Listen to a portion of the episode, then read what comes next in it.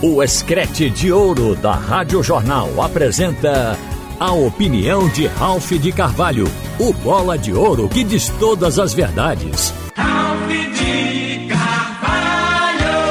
Minha gente, o dia de hoje ele está sendo dedicado ainda a problemas do campeonato da Série B que já foi encerrado no domingo passado julgamento que está correndo agora no Superior Tribunal de Justiça, no Rio de Janeiro.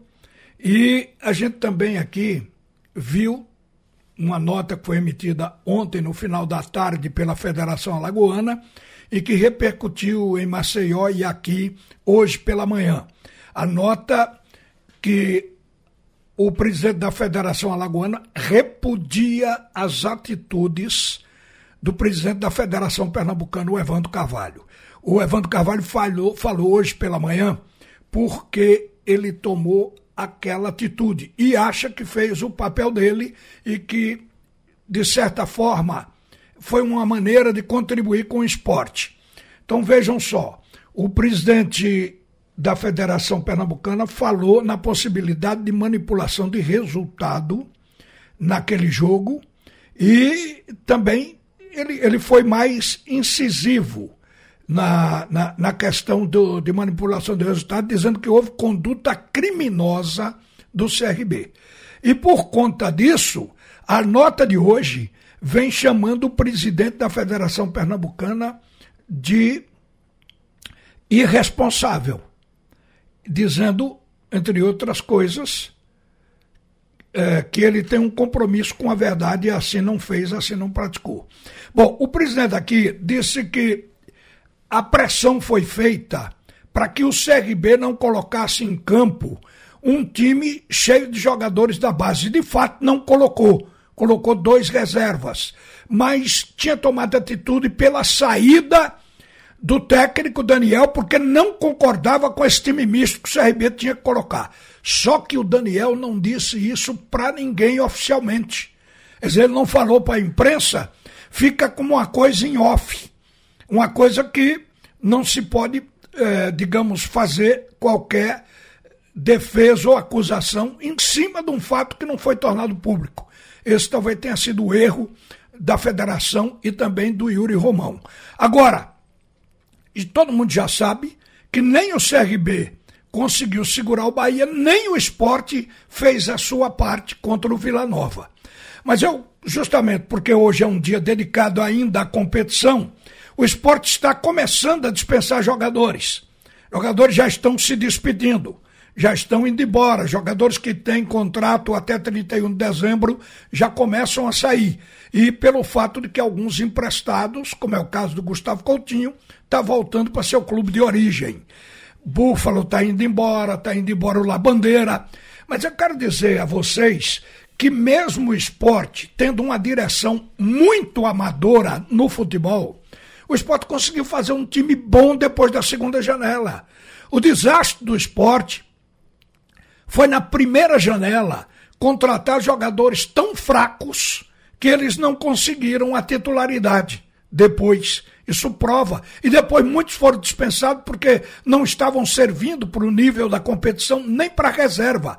Mas quando chegou a segunda janela, para mim a única falha do esporte foi não ter contratado um meia na qualidade que contratou os atacantes, como o caso de Wagner Love.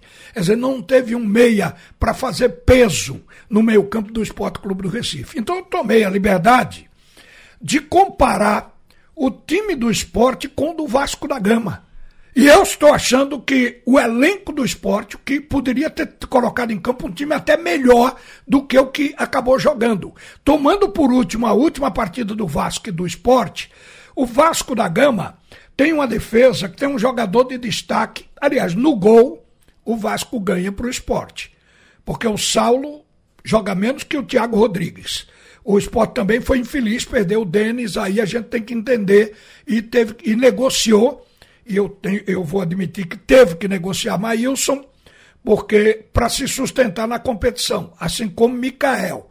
Vamos colocar essa observação. Mas, exceção do goleiro aqui, que o Vasco teve um goleiro com mais eficiência. Agora, defesa.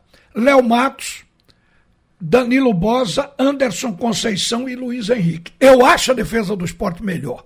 Aqui tem um jogador que se destaca na bola aérea, que é o Anderson Conceição.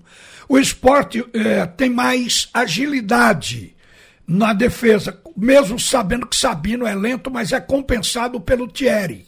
Então a gente vê. E pelo Sander, que é um jogador de explosão é um jogador de pouco, pouca qualidade técnica, mas muito vigor físico. E é importante numa competição assim.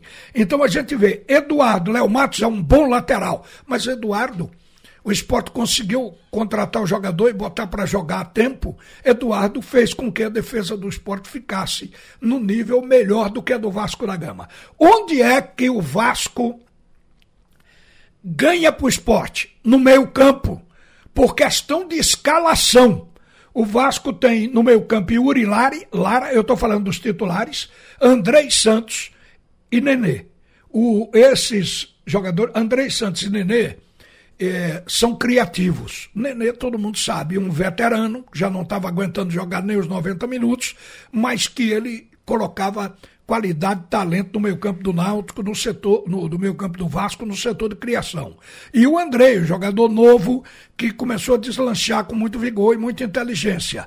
Agora, o esporte só perdeu para esse meio campo do Vasco em qualidade por causa de escalação. Porque, olha, Fabinho e Ronaldo, eles fizeram um belo terço final de competição. O Fabinho para mim, é um dos melhores volantes da Série B. E sem dúvida o melhor jogador do esporte pela regularidade na posição.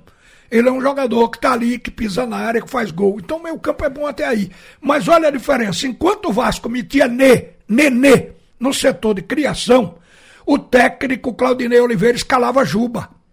Quer dizer, matava Juba e o time do esporte neste aspecto. Então o esporte não tinha um meio campo para segurar a bola, para comandar o jogo, porque o meio campo é sem dúvida quem gera a cadência para o time. O meio campo é quem faz o equilíbrio de qualquer equipe. E o setor de criatividade está ali, onde nascem as jogadas, onde as jogadas começam a ser pensadas, com exceção das jogadas pelas pontas. Então, neste aspecto, o Juba não vai corresponder nunca, porque o Juba é um ponta com característica própria desse setor.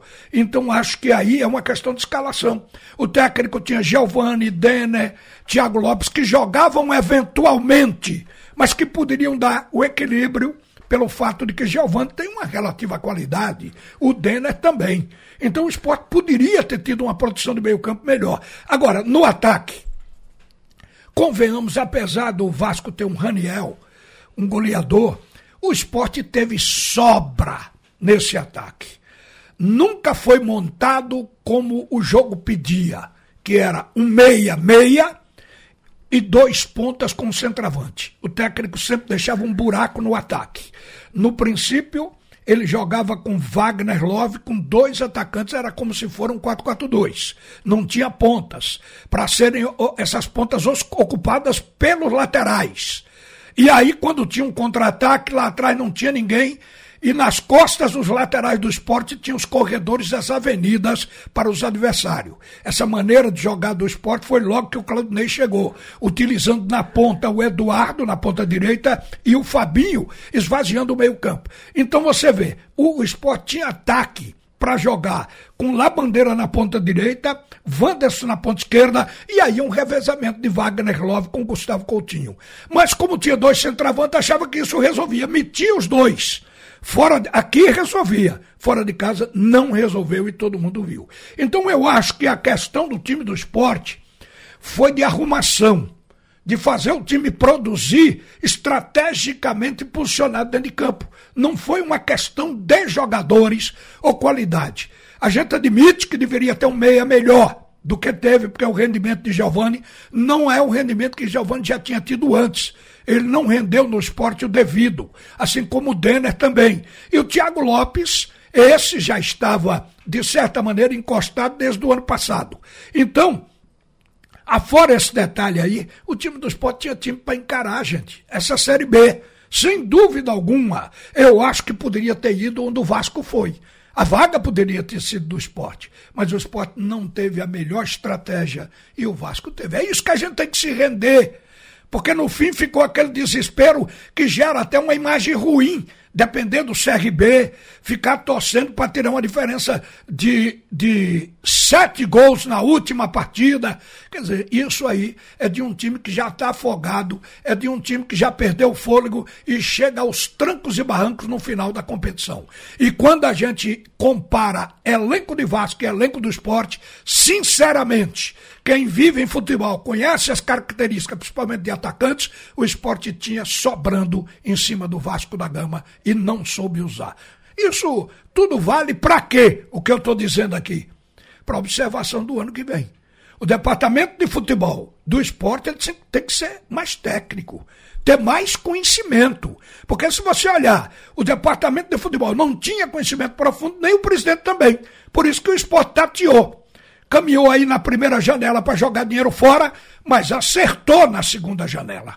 Isso é importante. Eu creio que hoje o próprio presidente Yuri Romão, a quem se dizia que de futebol ele só sabia que a bola era redonda, eu acho que hoje o Yuri Romão, ele já conhece os caminhos políticos do futebol até a CBF, assim como já conhece também como administrar esse setor técnico que é o vestiário do próprio Esporte Clube do Recife. Então a gente acredita que esses dirigentes que lá estão foram amadurecidos na competição.